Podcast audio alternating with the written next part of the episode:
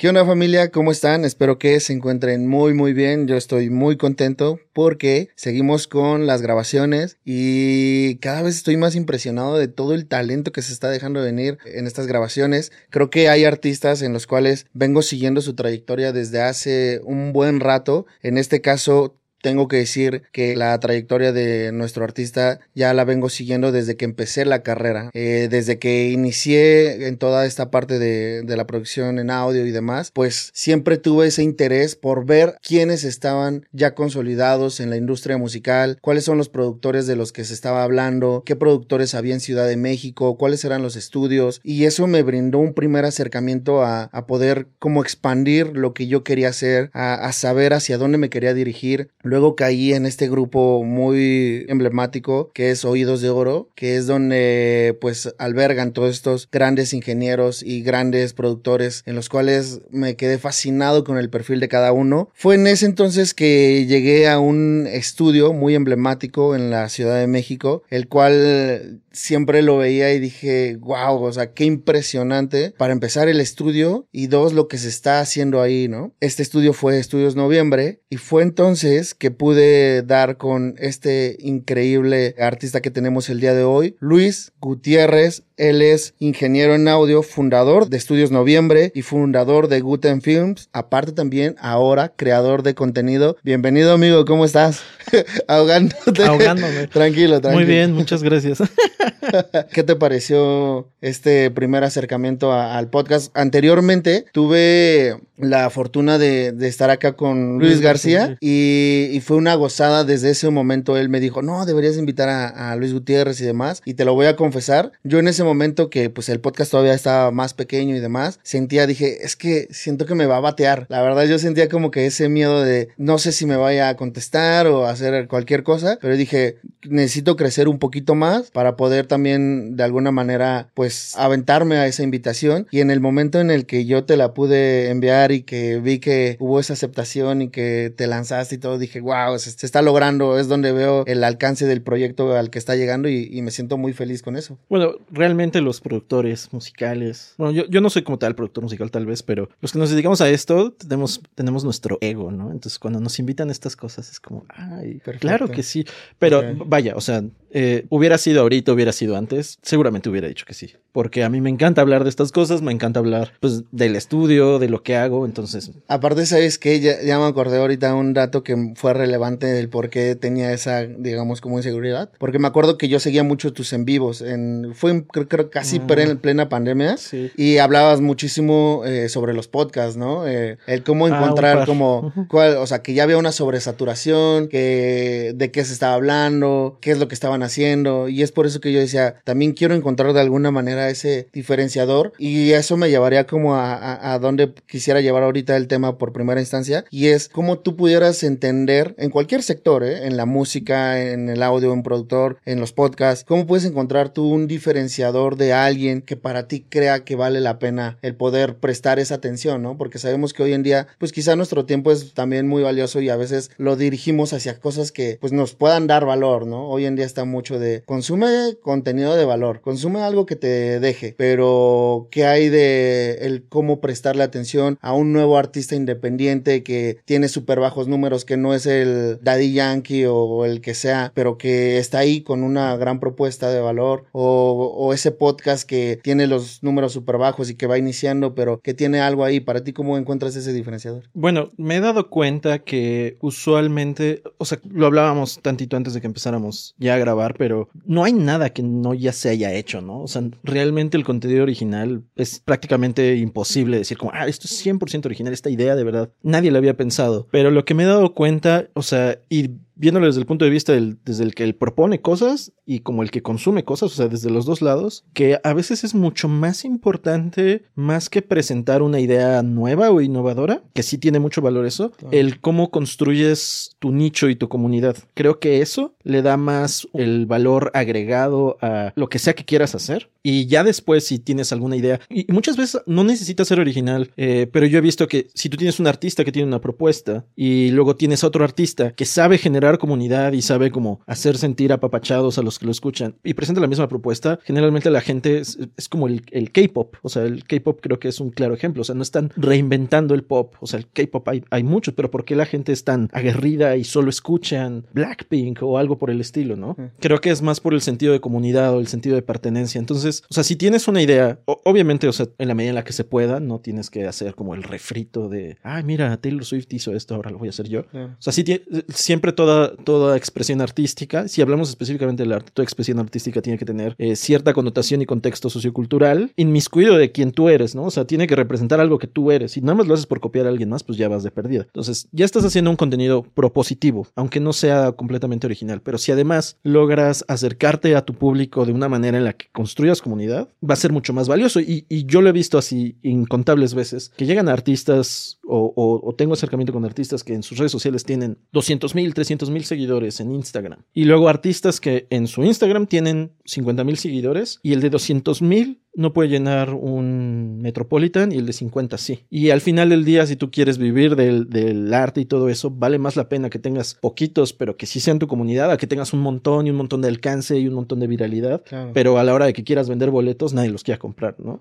Entonces, o sea, en encontrar un diferenciador es difícil. O sea, respondiendo a tu pregunta, es como, no hay, no hay muchas cosas nuevas. Pero generalmente yo me fijo mucho en cómo este, llámese artista, creador de contenido o alguien que esté proponiendo algo, cómo genera comunidad, porque eso habla mucho de, uno, si su propuesta es realmente auténtica, si lo quieres ver así, porque usualmente es muy fácil si tú, si tú estás pasando por alguna situación y creas arte alrededor de esa situación eh, y la gente compagina con eso, es muy fácil hacer comunidad como de, hey, yo también pasé por eso. Pero justamente ayer estaba viendo un video, hay una youtuber que ahorita me vuela la cabeza, que se llama Gaby Bell, le estoy viendo mucho y estudiando mucho, y vi un video donde hablaba sobre la gente que hacía memes o, o hacía sobre la guerra de Ucrania, ¿no? Entonces, como que en una gran porción del video se lo dedica a una chica que hizo como un poema hacia Putin de, ay, si yo hubiera sido tu mamá, te hubiera cuidado y así no mm. estarías pasando por esto. Y entonces como que ella dice, es que, ¿para qué? O sea, ¿qué pretendías lograr con esto? O sea, solo quieres justo la exposición, los likes, que la gente diga, wow, bravo, pero tú vives en Estados Unidos, tú no estás viviendo lo que están viviendo ellos, tú no estás en, para nada en una situación de peligro, tú ni siquiera sabes hablar ruso ni nada por el estilo. ¿Por qué estás haciendo eso? Entonces ahí se ve como que esa pieza no es auténtica, pero de pronto ves, no sé, pienso en Ed Maverick en su momento, ¿no? Que de pronto era como de, pues, estas son las canciones que me gusta hacer y de pronto conectó con mucha gente y empezó a explotar, pero de pronto parece que él mismo dijo como, no, no, no, esto es demasiado, pero como que usualmente la gente que hace comunidades porque siento yo que es más auténtica y ahorita es muy difícil encontrar una propuesta original, pero, pero las que vale la pena ponerles atención son también las que son auténticas, ¿no? Wow, eh, eh, exacto, o sea, y justamente me acordaba ahorita de uno de tus videos en donde hablabas, no, no me acuerdo bien el título, pero te referías un poco a, cómo encontrar la propuesta que puedas ofrecer en tus servicios, ¿no? De tu trabajo. Y tú hablabas muchísimo sobre, vale más esta persona que soluciona, que busca el solucionarte un problema, a esta persona que llega con el currículum totalmente elaborado y que con un buen de certificaciones. Y eso me hizo un poquito pensar en, por ejemplo, yo cómo llegué al podcast en donde grabamos aquí, que era el que te mencionaba al principio. Y yo me acuerdo que en una primera instancia, cuando yo salí de la carrera, envié correos a diestra y siniestra, a todos los estudios, a todos los lugares, a ingenieros y demás. Y probablemente me contestaron cinco de todos los que mandé, unos 50, pon tú. Y de esos, con algunos concreté, con algunos nada. Pero yo me acuerdo que en ese momento vi ese podcast, vi la necesidad que tenían en el audio, que se escuchaba todo mal. Y me acuerdo que agarré un, fragmento de un reel que tenían, lo bajé, lo limpié, te creo que tenía mucha river y demás y lo limpié, se los mandé, le mandé mi propuesta, les dije, oigan, yo puedo hacer esto.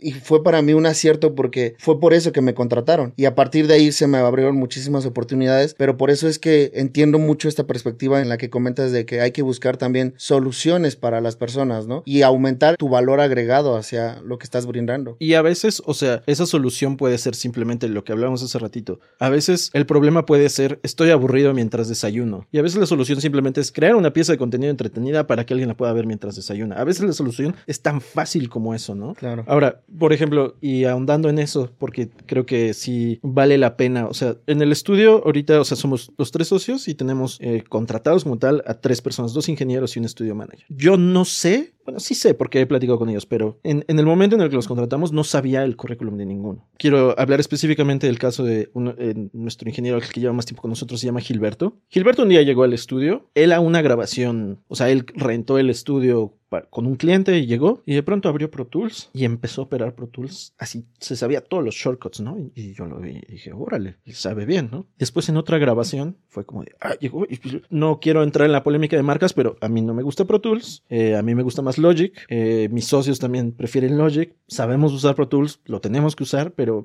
si, si podemos no lo usamos. Entonces hubo un día donde iba a haber una grabación importante, donde iba a ser pesada y se necesitaba un flujo de trabajo muy rápido y nos dijeron como de, y necesitamos que sea en Pro Tools. ¿Qué fue lo primero que pensé? Como, hay que hablarle a Gil, hay que decirle a Gil a ver si puede echarse esa sesión, se la pagamos, lo que sea, eh, pero que venga y se la eche. Y, le hablamos, Gil, órale, sí voy, fue y empezó a hacer. Y esta situación se repitió en varias ocasiones y de pronto nos dimos cuenta, wow, Gil está llenando este espacio que nosotros nos está costando trabajo a veces eh, ser totalmente eficientes, lo que sea, ¿no? Y pues de eso ya tiene como seis años y Gil sigue con nosotros desde hace seis años. Y, y, ya después le pregunté, oye, Gil, ¿tú qué haces? Ah, no, pues yo estudié producción musical en el TEC y bla, bla, bla, y bla, bla, bla. Pero a mí lo que me importó en ese momento fue como, Gil me está ayudando a solucionar el problema de que no hay un buen operador de Pro Tools ahorita. Ya después vi todas sus aptitudes. Y con los otros dos chicos que tenemos en el estudio es exactamente lo mismo. O sea, es como, llegaron, propusieron algo y nos dieron a entender como, si yo estuviera aquí, su vida sería más fácil. Es como, ah, justo, me estás ofreciendo una solución. Ah, eh, en el caso, por ejemplo, de nuestro estudio manager, o sea, en, ahí en Estudios Noviembre tenemos dos estudios, ¿no?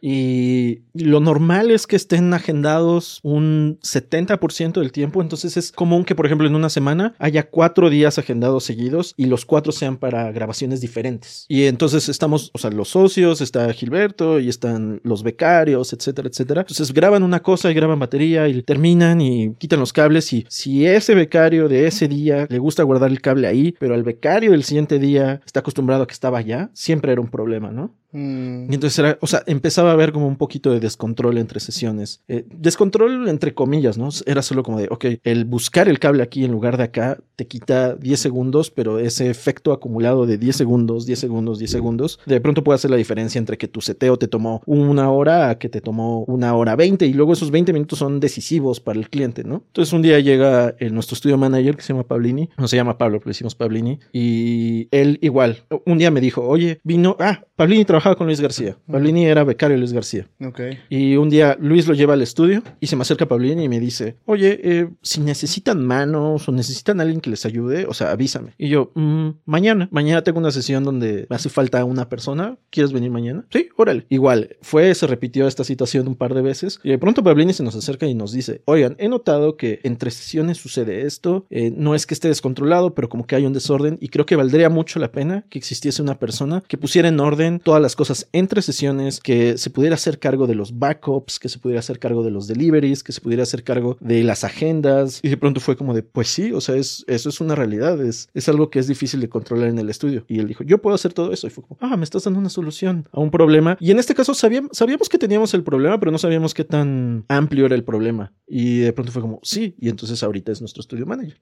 Y él se encarga de hacer todas esas cosas y el estudio fluye mucho mejor, las sesiones fluyen mucho mejor y eso, como quiera que sea, o sea, ser una solución así de tangible, pues genera cambio positivo, ¿no? En todos lados. Sí, porque al, al ofrecer ese valor agregado y al, al, ofrecer una propuesta, creo que ahí ya también ayuda muchísimo. Y quisiera también entender entonces cómo es este, porque estamos hablando de estudios noviembre. O sea, es uno de los estudios más emblemáticos en la Ciudad de México, de los cuales muchísima, hoy en día hay, antes no era como que tanto eh, que se estudiaba producción musical, ¿no? Hoy en día hay muchas escuelas en las que están saliendo o sea, ya podría decir que ya es una carrera tan vista hoy como lo sería medicina o administración, que ya hay muchos chavos interesados en hacer música, que ya hay muchos chavos haciendo eh, su home studio y demás. Hay muchos chavos también buscando estos tipos de estudios, ¿no? Para ustedes, ¿cómo les ha resultado el, el todo ese venir de toda esta oleada que de repente creció masivamente? Ay, o sea, tengo, tengo sentimientos encontrados. Y a lo mejor mi opinión no es la más positiva al respecto, pero creo que vale la pena mencionarlo. Yo me he dado cuenta, o sea, también, cuando yo salí de la prepa no existía todavía la... Bueno, estaba solo Martel y Fermata, pero yo no quise estudiar ahí. Al año de que salí de la prepa fue que entró la, la del TEC y entró SAE a México. Entonces, sí me tocó un pelín, porque yo empecé a grabar como a finales de la secundaria, entonces como que tres, cuatro años, digo, en mi home studio, pero me tocó que no hubiera todavía el boom, ¿no? O sea, sí era todavía una cosa más selectiva. Y sí, o sea, por eso en, en el área en la que, o sea, yo estoy ahí por satélite. O sea, en esa área solo éramos, o sea, había solo cuatro home studios que eran como los que conocían todos y uno de ellos era de Rubén, que, era que es mi socio ahora. Pero lo que me empiezo a dar cuenta es, o sea, cuando empiezo a ver este boom, porque sale la carrera, pero los efectos los empiezas a ver 10 años después, o sea, estoy hablando 2018 tal vez, me doy cuenta de dos cosas y, y, lo vi más claramente, lo vi sobre todo en el tech. El, el tech fue el que creo que tuvo el mayor desacierto de todos, porque hacen la carrera de ingeniería en audio, y lo, hace, y lo empiezan a hacer bien. Lo que empecé a notar es como, ah, mira, hay una profesionalización de lo que hacemos. Eso está padre, eso ayuda, porque eleva el estándar, ¿no? Sí. Genial. Y La que empezaron con lo de la certificación de la SEP y todo eso. ¿no? Exacto. Y, y ellos tuvieron certificación para ingeniería. O sea, que no es un tema menor. Sí salías como ingeniero. Y dices, bueno, ok, les están enseñando sobre física, sobre acústica, sobre negocios de la música, eh, sobre producción, electrónica, todo. Está muy bien. Naturalmente, como era una carrera nueva, pues tenía que haber ciertos ajustes. Pero ¿qué es lo que pasa? Eh, si somos muy honestos, la gran mayoría de la gente que entra a una carrera de ingeniería en en producción musical, lo que realmente se quiere dedicar es a la música, pero no quiere decirle a sus papás que se quiere dedicar a la música. Entonces, la, la manera más ligera de decirles, me quiero dedicar a esto, pero no vas a tirar tu dinero, es diciéndoles, me voy a dedicar a una ingeniería, ingeniería en Claro. sonido, ¿no? Cambia todo la perspectiva. Cambia toda la perspectiva, pero la gran mayoría no quieren ser músicos. El Tech se dio cuenta de esto, dijo, digo, la gran mayoría quieren ser músicos y por ende no les están huyendo de las matemáticas, del método científico, etcétera. El Tech se da cuenta de esto y hace un par de años lo baja, pasaron del, de, de que la carrera fuese del área de ingenierías al área de humanidades y ya no son ingenieros, ya salen como licenciados, les quitaron todas las matemáticas y entonces ahí es donde te digo que tengo sentimientos encontrados porque por un lado es como aparece la carrera, mucha gente está empezando a estudiarla, se empieza a profesionalizar la industria, se empieza a saturar el mercado, o sea, hay mucha más gente estudiando una carrera que gente necesitando gente que estudie esa carrera, ¿no? Que eso ya es un gran problema. Pero más aún, las escuelas se dan cuenta que la única manera que ellos tienen para poder levantar su matrícula es romantizando el- la carrera en sí. O sea, no es como de, no, o sea, vaya, tú no vas a, a, a- a medicina CU y te dicen, no, tú vas a salvar vidas operando tumores en la... ca-". No, te dicen, oye, va a estar pesado, ¿eh? Y híjole, si quieres medicina, uff, Sí. está cañón, ¿no? Pero que, en cambio en la ingeniería en audio es como de, no, y tú vas a estar grabando a los artistas del momento. Y, y entonces como que los chavitos, no los culpo porque pues a la edad que tienen a lo mejor no, no han tenido, no tienen el suficiente criterio, se imaginan que todos los días van a estar detrás de la consola y que Adele va a estar ahí Sí, grabando sí. el hit del momento y que a las 4 de la tarde van a decir, bueno, pues ya me voy a ir a, a comer con el productor de Bad Bunny y, y que todo va a ser así. Y la realidad es que ni de cerquita, es, es altamente improbable que eso nunca suceda. Y entonces, o sea, a mí se me hace un poco maquiavélico a veces ver que ciertas instituciones, no todas, pero ciertas instituciones eh, se valen de esta promesa de, Claro. de una idea súper romántica de tu profesión, porque aparte, o sea, particularmente cuando estás hablando de arte, o sea, el, el discurso es como de, vive de lo que te apasiona, ¿no? O sea, nunca vas a ver a un contador o a un abogado diciendo, "Uf, me apasiona hacer mi declaración anual. O sea, es como, pues este es mi trabajo y generalmente tienden a ser personas incluso más interesantes porque son multifacéticas, ¿no? O sea, un contador generalmente tiene un hobby y le gusta hacer hiking o le gusta jugar ajedrez y entonces como que tienen varias cosas, pero los que se dedican al arte, particularmente a la música, es como yo solo, yo solo voy a hacer esto y es lo único que voy a saber hacer siempre. Y entonces tienes un montón de gente convenciéndote de que si estudias esto, te vas a dedicar a lo que te apasiona, pero al mismo tiempo dicen, oh, pero si quiero retenerme mi matrícula, tengo que quitar las matemáticas. Entonces se ha hecho como este cosa sin forma entre que no lo profesionalizan, pero sí lo venden. Y, a mí se me hace súper complicado porque ya está empezando a pasar algo que platicaba con uno de mis socios. También tema súper delicado. La tesis que él propone y que yo soporto totalmente es que particularmente la educación del audio en México se está volviendo un sistema piramidal y ya lo estamos empezando a ver. O sea, tú vas, estudias ingeniería en audio, sales, no hay trabajo y entonces ¿qué es lo que haces? Das clases. Mm, Y entonces le das clases a alguien que cuando sale, sale, no hay trabajo. Y entonces, ¿qué hace? Empieza a dar clases. Entonces, en la medida en la que tú consigas más gente a la cual darle clases, a ti te va mejor. Y eso es tal cual la definición de un esquema piramidal, ¿no? Entonces, o sea, siempre he estado en favor de la profesionalización y de que de que haya más conocimiento y que la gente se prepare más, pero siento que ciertas instituciones educativas han empezado a desvirtuar mucho esto. Y lo puedes ver muy claro desde la agenda que te manejan cuando te quieren vender la carrera, ¿no? O sea, desde ahí puedes ver un poco como de, Mm, no puedes prometer esas cosas, no puedes prometer que hay campo laboral y no puedes prometer que si uno de tus 600 alumnos que has tenido de pronto fue a ser front of house de Café Tacuba, no sé, por decir algo, no puedes prometer que si ese uno dentro de 600 lo logró, que todos los que vengan después van a estar ahí, ¿no?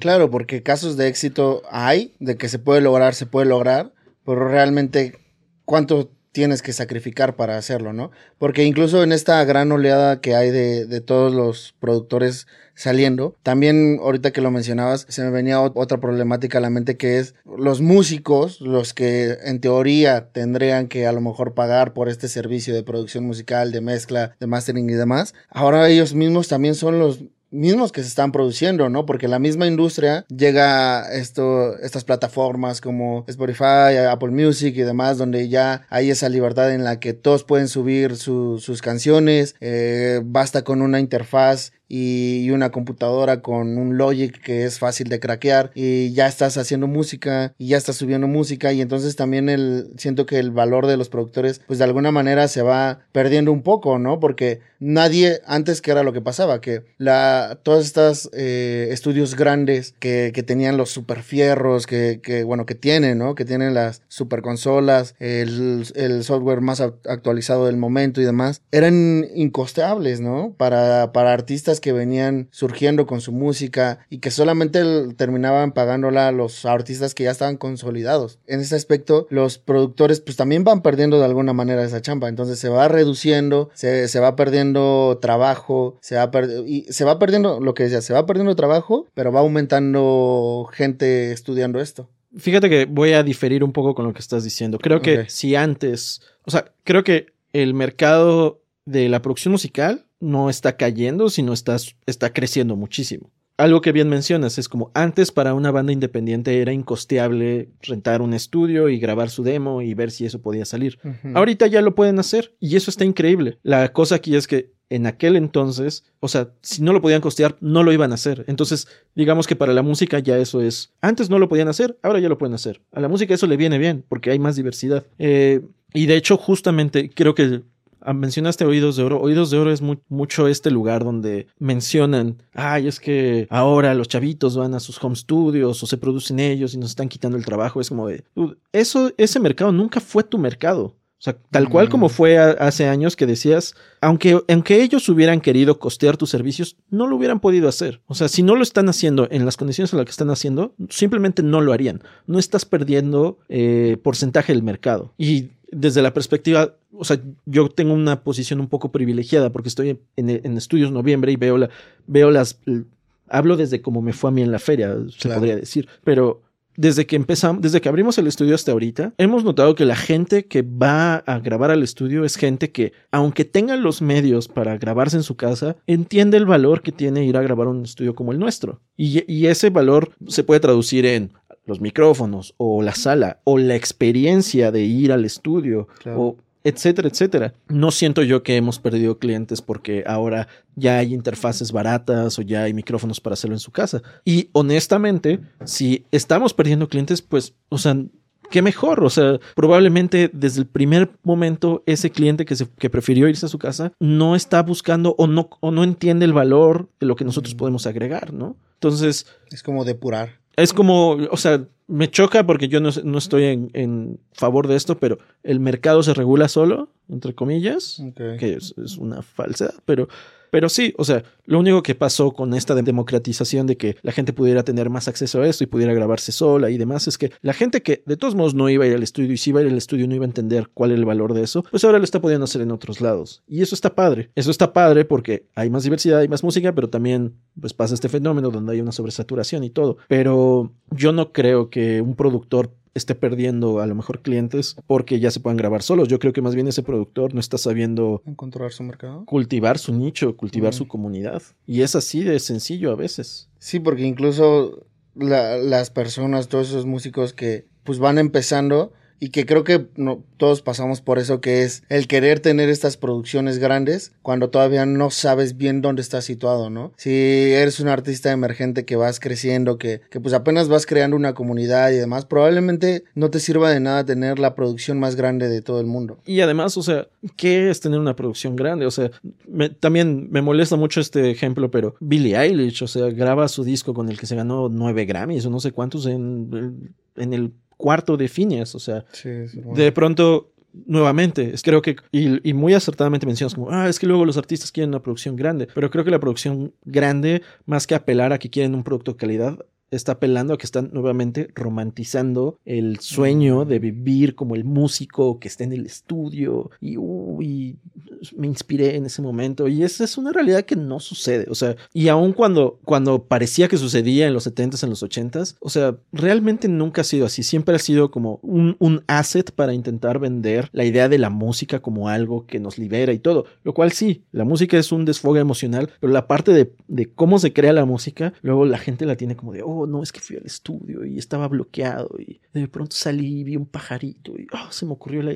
Esas cosas no pasan, o sea, artistas grandes así, de los que nos ha tocado trabajar, cuando llegan al estudio tienen muy claro a lo que van, generalmente digo, no es sorpresa, pero los artistas de alto perfil llegan y son súper disciplinados. Yo ya sé que voy a hacer esto, voy a hacer que voy a hacer esto, tengo este tiempo, tengo este... Y no están en el, oh, estoy, no estoy inspirado, no. Entonces, ahorita que dices, bueno, es que los artistas como, como que quieren de pronto una producción más grande, no quieren una producción más grande, quieren la idea romántica de lo que es mm. pertenecer a la industria. Y esa idea romántica, ya que estás en la industria, no existe. O sea. Y entonces, ¿hasta qué punto romantizarla? Porque es cierto lo que dices. O sea, creo que entrar a una de estas carreras, pues todos entramos con esa pasión, ¿no? O ese, ese amor de querer, pues en una primera instancia, por lo menos hacer ese tipo de situaciones. Pero obviamente ya luego chocas con la realidad en la que, pues ni bien sabes si cuando salgas vas a tener esa chamba y ni bien sabes si vas a lograr llegar a esas instancias aquí hay una cosa bien interesante. Podría parecer un discurso muy desalentador, pero entre más lo revuelve en mi cabeza, más hace sentido. En el momento en el que nosotros decidimos que tenemos que vivir de lo que nos apasiona, que es la música, automáticamente nos estamos poniendo limitaciones. Imagínate lo duro que es para alguien tomar algo que amas, así que dices, uff, esto me hace feliz, y ponerle toda la presión de, me haces muy feliz, pero si no me das para vivir, no sé qué voy a hacer. O sea, o sea, es como tienes a tu pareja y dices, wow, me encantas, te amo y lo que sea, pero si no haces esto y esto y esto y esto, esto no va a funcionar. O sea, ¿por qué algo que que amas y te apasiona mucho, le tienes que poner toda la presión y todas las limitaciones de que de eso tienes que vivir, ¿no? Y parece un discurso, te digo, rudo porque mucha gente piensa como de, mi sueño es vivir de la música, pero, o sea, esa es la meta, el llegar ahí es una cosa totalmente tortuosa muchas veces, ¿no? Sí. Entonces, he visto, o ahorita conozco a mucha gente que dice, ah, yo escogí una carrera que no tiene nada que ver con la música, porque la música para mí era algo muy puro, era algo que, que no quería que se ensuciara por, ya sabes, la industria, eh, tener clientes o, o buscar whatever, ¿no? O sea, yo hice mi carrera, conozco, por ejemplo, programadores, conozco, conozco abogados, conozco eh, financieros, que es como de, yo hice mi carrera, yo vivo bien de eso y toda la presión de, mi sustentabilidad la tengo en eso y está mm. bastante seguro. Y no solo eso, como ya tengo asegurada esa parte, en el momento en el que empiezo a crear música no tengo la presión de, es que si esto no es un hit, no sé dónde, no sé cómo voy a pagar la renta el siguiente mes. Claro, tienes esa libertad. Tienes esa libertad y entonces disfrutas mucho más el proceso. Y entonces ya no lo, ya no lo estás haciendo por, porque tú dices, ah, es que a mí me encanta hacer música. A ti te encanta hacer tu música, pero si tú quieres vivir de tu música, tienes que comprometer tu música para que no solo te guste a ti, sino le guste a todos los demás. Y si a todos los demás les está gustando los corridos tumbados, y a ti no te gustan los corridos tumbados, y tú no estás dispuesto a comprometerte a decir, bueno, si quiero jugar el juego tengo que hacer corridos tumbados, entonces, o sea, no sé si ves lo contradictorio que es los discursos, como de, ah, quiero pertenecer a esto, pero no quiero hacer nada para pertenecer a esto. En cambio, si no tienes esta limitación, puedes hacerlo de manera como se esperaría que se hiciera una pasión, ¿no? O sea, sin, sin ataduras, sin limitaciones. Entonces, igual, sigo a un youtuber súper recomendado si haces producción musical y todo eso, lo recomiendo muchísimo, se llama Ben Jordan.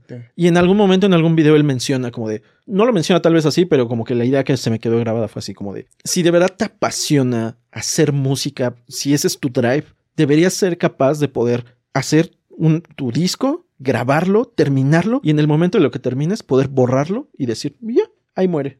¿Qué es lo que pasa? Los artistas lo que quieren es salir y que los vean y que los reconozcan y que la gente... Entonces volvemos, o sea, parece que este podcast es reiterativo de esto, pero volvemos a lo mismo. Al músico, ¿le ¿su pasión es realmente crear música o es la parte romántica donde se vuelven famosos y reconocidos por la música que hacen, ¿no? O sea, vaya, nos estamos metiendo a lo mejor en temas así súper filosóficos del Sí. deber ser y todo, pero es que es una realidad y que yo lo veo en el día a día. O sea, yo veo artistas que llegan al estudio frustrados porque tienen que hacer TikToks y ellos no quieren hacer TikToks, pero se les obliga a hacer TikToks porque si no, no están en la conversación. Y ellos lo que quieren es agarrar su guitarra y tocar. Pero de pronto, le- y de pronto ves que están tocando una canción totalmente gris. Me ha pasado mucho que se pone un baterista o un guitarrista en su instrumento y cuando están probando están tocando así una cosa increíble. así, y que yo me quedo, wow. Y ya que empiezan a grabar la canción, es la canción más gris, que es como de, pues no, no me propone nada, ¿no? Pero es que ellos dicen, bueno, es que este es el compromiso que tengo que hacer porque la gente ahorita se espera que toquemos así, ¿no?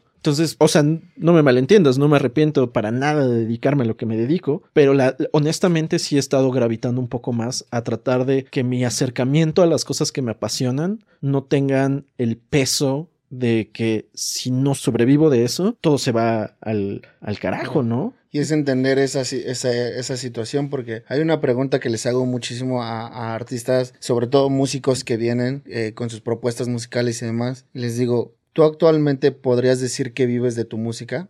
La mayoría de, las, de los artistas que han estado aquí me dicen que no. Me dicen que no, que no de su música, pero sí de la música, porque tuvieron que diversificar su arte, ¿no? Aprender a hacer otras cosas. Y digo, hay estos dos ejemplos que tú pones que se me hacen totalmente acertados, que es este, eh, esta persona que a lo mejor busca otros medios, tiene una carrera, o a lo mejor no tiene una carrera, pero trabaja en otras situaciones, las cuales le permita sobrellevar su vida, sus gastos, ¿no? Principalmente, porque probablemente a lo mejor no le apasione lo que esté haciendo, ¿no? Pero está trabajando y está generando. Y hay esta persona que apuesta todo a vivir de la música. Y que hay muchos que terminan cien, que terminan no teniendo ni una ni otra, ¿no? que no terminan ni generando un, un, este, un equilibrio mo- monetario, pero que ni tampoco terminan de pegar con su música. Y son las personas que terminan siendo, terminan más frustradas, ¿no? Porque invierten todo su dinero lo, o, o y lo poco que tienen en estas producciones de quizá que crean que ahí va a estar su hit, ¿no? O de ponerle todo este peso que tú mencionas. Y estas otras personas que a lo mejor no tienen tanto esa, esa perspectiva, lo- los músicos que me han dicho que, que no viven de su música, siguen con ese sueño, pero entienden que tienen que sobrellevar su vida y entonces diversifican, ok, soy bueno en, en armonía, eh, eh, soy bueno para la composición, ayudo a otros artistas y empiezan a, a vender su chamba también, ¿no? Eh, siento que ahí también está ese entendimiento. Sí, pero como, o sea, mencionaste la palabra clave, rimbombante, la frustración. O sea, el, el gran porcentaje de artistas emergentes en México viven en una, no solo en México, yo creo que a nivel mundial, viven en una eterna frustración por justo ponerle esta presión que nadie les pidió que pusieran sobre algo que aman tanto. Y por eso alguna vez eh, para en alguna soundcheck vino eh, para una conferencia Tony Maserati. Y yo no entré porque para la AES tienes que pagar para entrar a las conferencias y yo fue como... Alguien entró y le dije, oye, ¿cómo, ¿cómo estuvo? Y dice, pues estuvo raro porque, o sea, el mensaje que dio fue como de, oigan, yo sé que todos ustedes quieren ser mixers, porque el mixer es como la parte glamurosa dentro del, del, de la cadena, ¿no? De producción a lo mejor un poquito menos que el productor, pero en la parte de la ingeniería, o sea, el que siempre se lleva el, uf, el mixer, Chris Loralgi, Tony Maserati, eh, Manny Marroquin, son los como los grandes nombres, ¿no? Sí, yo sé que muchos de ustedes quieren hacer esto, pero, eh, o sea, el hacer este tipo de trabajos es mucha talacha, o sea, no se dejen ir solamente por el glamour de ser un mixer y que mezclen algo y salió bien y salió. Ser mixer es un trabajo muy, muy, muy, muy talachudo y complicado y de mucha eh, psicología social.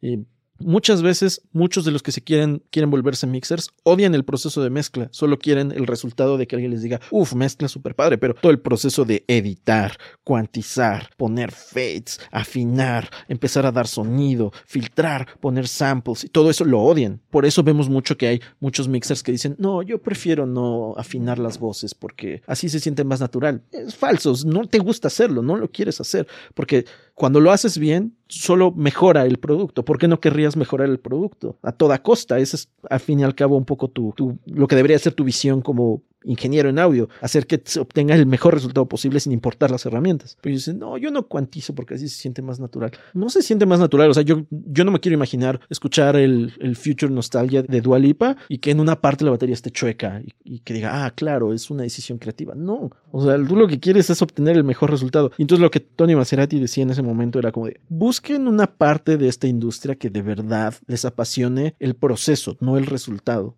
si quieren pertenecer a esta industria, habrá, gente que es mucho más feliz siendo staff o es mucho más feliz a lo mejor siendo cualquier otra, pero todos quieren ser mixers y nada más van a acabar muy frustrados. Y, y como que desde ese entonces de tener, o sea, fue prepandemia creo esa, esa plática, como que traigo mucho la idea en el, ok, de las cosas que hago, disfruto el proceso o disfruto el resultado, ¿no? Y, y, y, cuando hablas de los músicos que tienen que diversificar, o sea, yo sí hay muchos casos, no, no, no lo voy a negar, pero un músico que empezó a estudiar música para que su música saliera al mundo y que termina dando clases, usualmente su discurso no es como de, me encanta dar clases y esto es lo que amo y, me llena y me satisface. Generalmente es un, pues, o sea, yo voy para allá, pero tengo que hacer esto para poder llegar para allá, ¿no? Y yo siento que eso también puede ser muy peligroso porque entonces nos estamos llenando de gente que está haciendo cosas que realmente no le apasionan y que si a lo mejor tuviésemos ese espacio para gente que sí le apasiona, pues se haría un mejor constructo de toda la industria. Y creo que el más claro ejemplo soy yo mismo. Cuando llegamos al estudio, eh, los tres socios queríamos ser mixers, los tres queríamos mezclar. Y yo pronto me di cuenta como de, no disfruto nada del proceso. O sea, por mi tipo mi, manera de pensar, que es eh, muy estructurada y muy lógica, y, y, que soy ansioso y que quiero llegar ya rápido allí, el proceso de mezcla es un maratón. Hacer una mezcla es un maratón. Y si no estás preparado mentalmente para el maratón, te quiebras rápido. Y yo como al segundo o el tercer año me di cuenta como, ¿sabes qué? No me gusta, no disfruto mezclar. Y mi socio Urban sí, pues mejor que mezcle él, él lo va a hacer mejor que yo. Entonces yo me hice un lado, entonces yo ya no mezclo. Por eso entonces en, encontré la parte de la masterización y me di cuenta como, ah, este es un área que sí disfruto mucho porque es un área un poquito más técnica, es un área un poquito más de diagnosticar, de saber hacer cosas. Y ese proceso lo, empecé a disfrutar mucho y dije, mejor yo me, me, dedico más a la masterización. Y a pesar de que la parte todos que, o sea, vaya, uh, yo soy el mixer de Estudios Noviembre, pues parecería un, un título así como de, uh, wow. Yo dije, no, si no lo voy a... En, en, ese entonces lo hice inconscientemente, no lo hice bajo este razonamiento tan, tan puntual que estoy haciendo ahorita, pero últimamente en mi vida he tratado de, ok, si no disfruto tanto esta parte del proceso, ¿de qué manera puedo quitarla para yo poder seguir amando la parte de la música que es que amo, ¿no? Y, y no es trivial, no es nada, nada, nada trivial. Escuché alguna vez a, a algún actor que decía, amo lo que hago, pero cada vez quiero hacerlo menos. y, y, eso me hizo mucho sentido porque yo a pesar de que en el audio inicié con un sueño y tengo claro que muchas metas y muchas ambiciones, también me llevó por muchos caminos en los cuales me tuve que ver cámaras, tuve que ver iluminación, tuve que ver otros sectores como contenido de redes sociales, eh, en el trabajo veo otras situaciones, en las cuales el estar tan solo también con artistas me, me llama muchísimo el arte, luego lo que hacen y, y de repente siento que hay otros rumbos que pudiera yo explorar. Para ti, ¿cómo fue el darte cuenta que no necesariamente tienes que encasillarte en ser el ingeniero de audio de Estudios Noviembres, el mastering, sino po poder hacer también Guten Films y demás, y que pueden haber otra gran diversidad en, en el campo? O sea, justo Fíjate que súper interesantísimo el tema que tocas, porque y, y se hila muy bien con lo que veníamos hablando. El hecho de que la música sea algo tan apasionante también hace que las personas sean muy unidireccionales, solo uh -huh. pueden ver hacia la música y hacia ningún otro lado. Yo te comentaba que cuando yo salgo de la prepa no estaba la carrera de ingeniería en audio, yo sabía que quería hacer cosas de audio, pero en algún momento en la prepa me di cuenta que era bueno para las matemáticas. Dije, me gustan, me gusta hacer estas cosas. Muchos años después, hace como cinco años, me di cuenta que no, no es que me gustan las matemáticas y no es que me guste el audio, o sea, sí me gusta, pero no es que me guste el audio, no es que me guste la fotografía.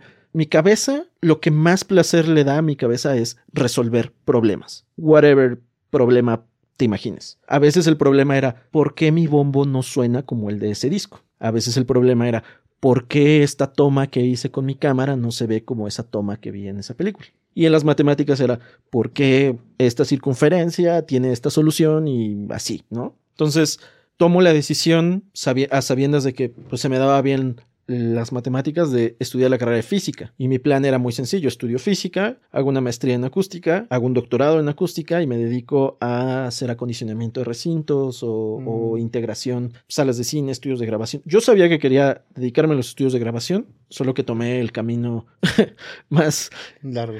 Largo y probablemente complicado que pude haber tomado simplemente y justo porque no tenía la carrera de producción musical. Seguramente si hubiera existido la carrera, o sea, si yo me hubiera graduado de la prepa un año después, probablemente hubiera terminado en el TEC o en.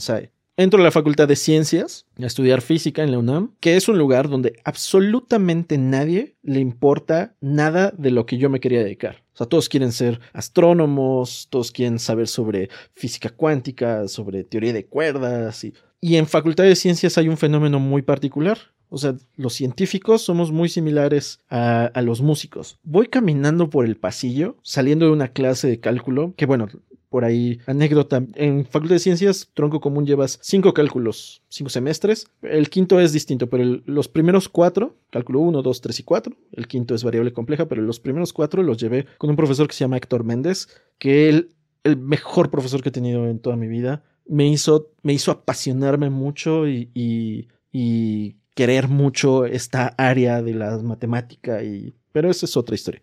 El punto es de que salgo de una clase de cálculo de dos horas, dos horas de tener que estar así hiper focused y entendiendo todo para que no se te vaya nada. Sí. Sales de la clase agotado mentalmente, salen tus compañeros y ahí en el pasillo empiezan como de, oye, es que me quedó duda del teorema de no sé qué, no sé cuánto, que la derivada podría ser así o no sé cuánto. Y en los pasillos hay pizarrones en algunas partes. Ah, no, mira, y, y se pueden hacer cosas ahí. Y yo lo único que pensaba es como, ya acabó la clase, o sea, habla de otra cosa, platícame de qué viste ayer en la tele o yo qué sé, o sea, ya paren esto, ¿no? Y de pronto me di cuenta, que, que, los músicos son y los ingenieros son así. Mm. O sea, cuando no están en el estudio, están hablando de plugins, o están hablando de música, o, o peor tantito. Lo, lo, veo mucho en los músicos y, y, y a veces no sé hasta qué grado ellos lo interiorizan, pero ellos ya están en modo alerta. Tengo que hacer TikToks o subir historias 24/7. Ya no están como de, pues tengo que vivir el momento. Ah, pues salir con mis amigos. Ya es como salir con mis amigos, tengo que grabar una historia. Y mi amigo tiene que ser alguien también de la industria de la música para poder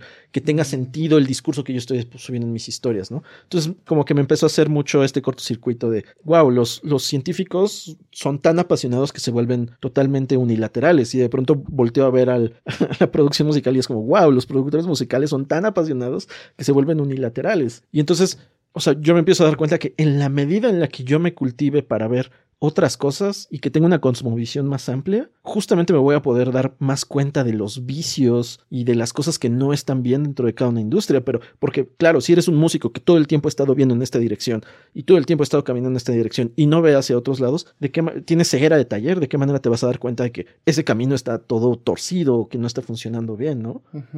Entonces, particularmente retomando un poco lo de que yo ya no mezclo ni nada, o sea, me, y por ejemplo, también con Guten Films me di cuenta como, oye, esto también me gusta, pues también lo puedo hacer. O sea, me he dado cuenta que la única manera que uno tiene para poder de verdad disfrutar más las cosas que tiene en la vida es cultivándose más, no siendo hiperfocalizado.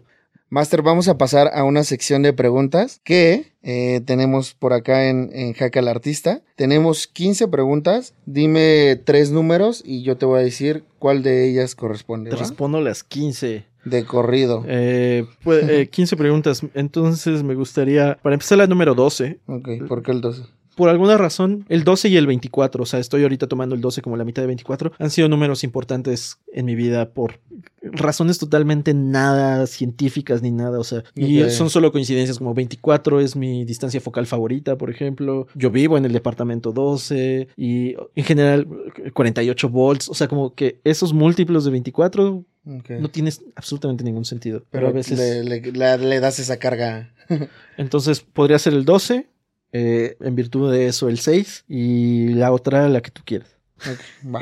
12. ¿Crees que el arte pueda ser una vía para abordar temas sociales y políticos importantes? No solo creo que pueda, debe de. ¿Por? O sea, un, una pieza de arte, lo que te decía hace un, un tiempo, una pieza de arte que no refleja, aunque sea en una medida minúscula, el contexto sociocultural en donde se hizo ese arte, no tiene razones para trascender. O sea, a, lo mejor no hablando de música, pero ¿por qué la pintura, por ejemplo? ¿Por qué de pronto las meninas de Velázquez trascendió tanto? Por todo el contexto que existió detrás de cómo se hizo esa pintura es lo que hace que hoy sea una pintura tan importante, ¿no? O sea, el cómo, y, alguna vez, o sea, he, leído un poco sobre esa pintura y digo como, wow, o sea, justo que exista esa pintura en ese momento específico del tiempo, en esas características, es lo que la hace especial. Igual, si, si nos vamos ahora a música, o sea, por ejemplo, mucha gente dice como, ah, es que los corridos tumbados o en su momento Bad Bunny, qué música tan fea. Pues no, o sea, es de relevancia cultural porque reflejan, no quiero decir los valores, pero reflejan el estado de la sociedad. Y no, no lo estoy diciendo como algo peyorativo, porque mucha gente lo usa como de, claro, pues la sociedad está así, por eso. No, o sea, Bad Bunny lo único que está haciendo es hacer un reflejo de lo que la sociedad está necesitando y qué es lo que está necesitando la, sociedad. O, sea, y, es un análisis a lo mejor muy superficial, pero lo veo, es, claro. Eh, vives en una, en una sociedad, en un contexto político donde todo está avanzando de manera absurdamente rápida. ¿No? Todo, todo, la, la, hiperinformación, todo mundo te quiere contestar el WhatsApp inmediatamente y todos, todos estamos muy acelerados. ¿Y Bad Bunny qué es lo que propone? Vamos a darnos una noche a gusto de perreo, tranquilo, vamos a divertirnos y vamos a olvidarnos de eso. Entonces, ¿por qué Bad Bunny de pronto pues claro, porque Bad Bunny le está dando a la, está solucionando un problema, le está dando a la sociedad lo que la sociedad necesita.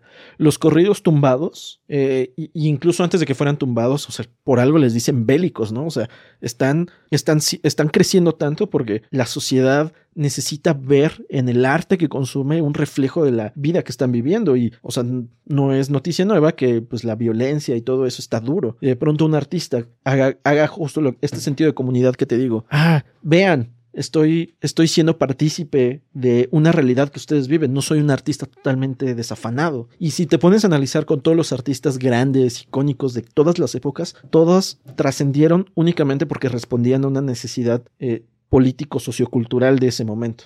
Y si no estás pensando en... Y digo, no es como que te sientes a componer una canción y digas, no, es que tengo que pensar en la política de las naciones europeas para poder hacer. No, pero sí tiene que haber algo de congruencia con base en lo que estás viviendo, lo que hablamos muy al principio, para que sea auténtico. Ya, se me hizo gran respuesta. Me dijiste seis, ¿verdad? Ajá.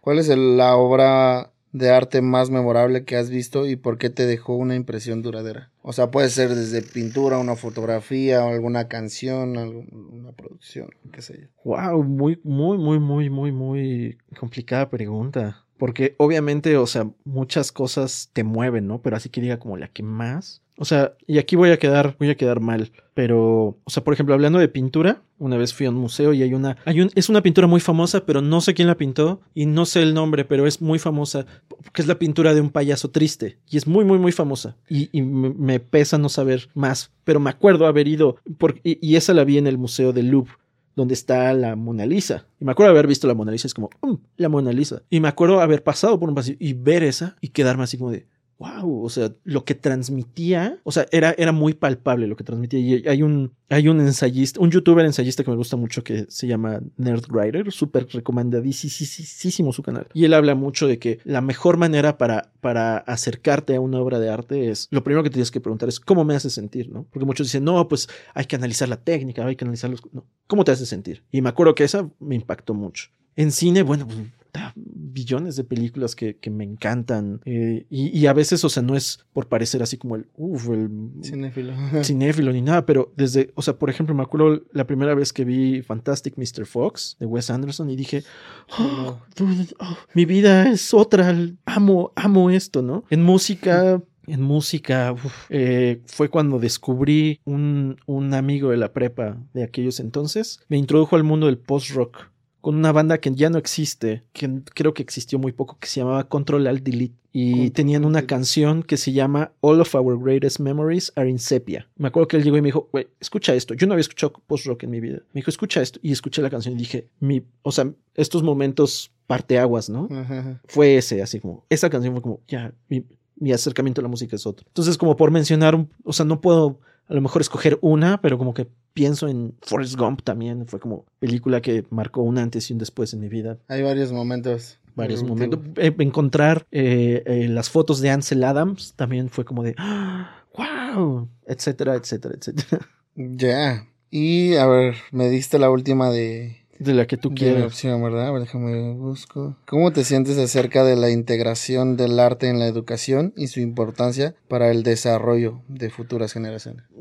Híjole, gran pregunta también. O sea, y también va muy de acuerdo a lo que estábamos hablando hace, tan, hace unos momentos apenas. O sea, la felicidad, o sea, yo te decía hace un- un- unos momentos que la felicidad, no solamente lo que hablábamos de que me preguntas, ¿qué es la felicidad para ti? Sino desde tantito antes yo te decía, en la medida en la que la gente sea multifacética, que sea más integral de todo, que, se cultive más, eh, vive una vida más plena, muchas veces también más nihilista, pero, pero en general puedes vivir una vida más plena en- entre más conoces. Y, o sea, no es tema nuevo que el, sistema educativo, sobre todo en México, eh, apremia muchas cosas que no son tan importantes y abandona muchas otras cosas que son importantes. Entonces, y, y pa- y empezando por el, por el caso más práctico que se nos, se nos inculca de manera extraña el, el repele por leer, por ejemplo. Mm, En la primaria no quieres leer o lo sientes como una obligación. Y en el momento en el que encuentras lo placentero que puede llegar a ser leer, de pronto se te abre un mundo y, y nuevamente disfrutas más las cosas. Entonces, eh, por ejemplo, en la, prepa me acuerdo que nos hacían escribir ensayos. Para los que no sepan lo que es un ensayo, simplemente hacer un escrito donde planteas una hipótesis y argumentas por qué esa hipótesis es válida o es falsa. Y normalmente era como de, oye, lee este libro, lee el libro de Drácula y haz un ensayo. Y la gente que no sabía hacer ensayos hacía un resumen de Drácula, pero no tú tenías que hacer una hipótesis, ¿no? Eh, Drácula es un personaje así y esa es tu hipótesis. Y entonces con lo que leíste en el libro tienes que argumentar por qué Drácula es un personaje así.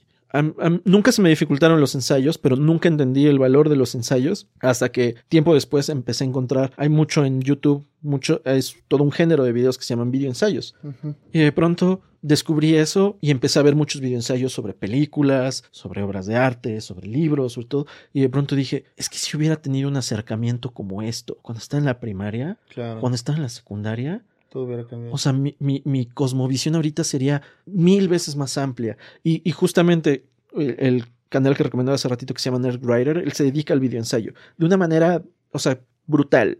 Lo que hace él está brutal. Y, lo, y cuando veo un videoensayo de él, y, y habla de todo, de arte, de política, de películas, de cosas banales. Cuando veo un ensayo de él, siempre me pesa el, uy, me gustaría tener la visión y la perspicacia que él tiene. Después saco un libro y leí el libro y me di cuenta que, o sea, no es que él tenga mayor perspicacia ni mucho menos, simplemente su cosmovisión es diferente. Pero a lo que voy con todo esto es, si yo hubiera tenido un acercamiento mejor estructurado en etapas más tempranas de mi vida, Claro. a lo mejor ahorita sí sabría cómo se llama esa pintura del payaso triste. Mm, Y, y tendría aún más importancia y peso en mi vida que solamente la vi y me impactó y ya, ¿no? Y, y, y sí, cuando vas en la primaria te obligan a ir a los museos, te obligan a ir a las bibliotecas y, no, lo, no lo aprovechas, no lo aprovechas. Y cuando de adulto vuelves a ir y lo revisitas, dices, wow, o sea, ojalá hubiera tenido otro tipo de, de acercamiento a todo esto. Entonces, cuando me preguntas cuál, cuál es la importancia de incluir el, el arte, es simplemente justo el, el, el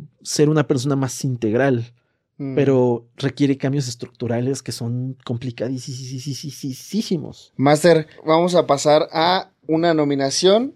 ¿A quién te gustaría nominar que para que estuviera próximamente aquí con nosotros en Jaque al Artista? Ah, bueno, creo que, o sea, mi primera impresión siempre es recomendar a mi socio, a Rubén. Rubén también tiene una visión súper interesante de esta industria, tiene, sabe cosas, sabe muchas cosas.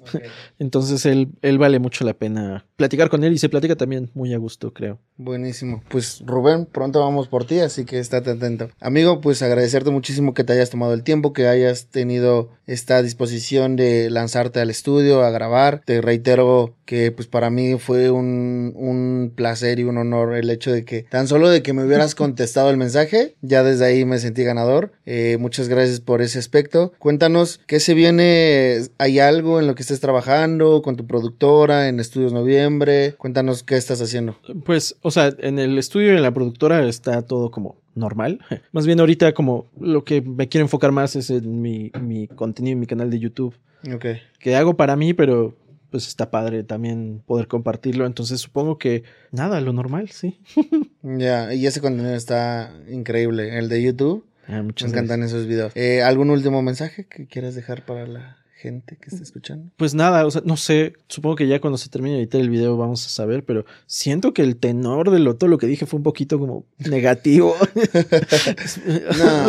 no, o sea, fuerte, pero verdad es totalmente. Es que justo creo que, creo que esta industria sería mucho más fácil si la gente se atreviera a decir otros discursos. Porque a veces, y, esta industria que es mucho de amiguismos y de, ay, quedar bien con todos, luego hay mucha gente que no quiere decir las netas. O sea, habrá, no quiero, no sé si haya pasado aquí o en otros lados, pero hay mucha gente que llega y se siente y dice, no, todo está increíble y la música y no sé qué, y se salen y es como, está horrible esta industria, ya no la soporto, ¿no? A veces creo que vale la pena sí visibilizar que hay ciertos huequitos o ciertos círculos viciosos como los que hablamos, pero perdón si fue un poquito. No, totalmente. y también para, como te digo, decir verdades, realmente hay mucha banda de la que está allá afuera y que también a lo mejor está analizando si entrarle o no. Y los que están también ya en la jugada, pues también el tener esta perspectiva de, de, alguien como tú que ya lleva pues un ratote en la industria, pues también es bastante válido. Entonces. Pues, pues supongo que entonces el mensaje final,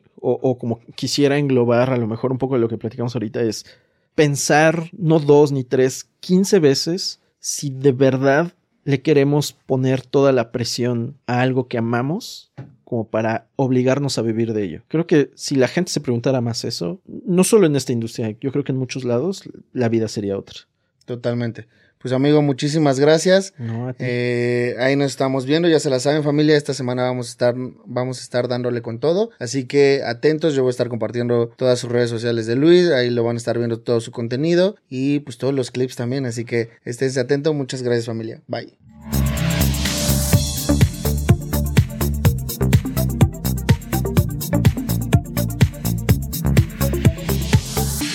Al artista.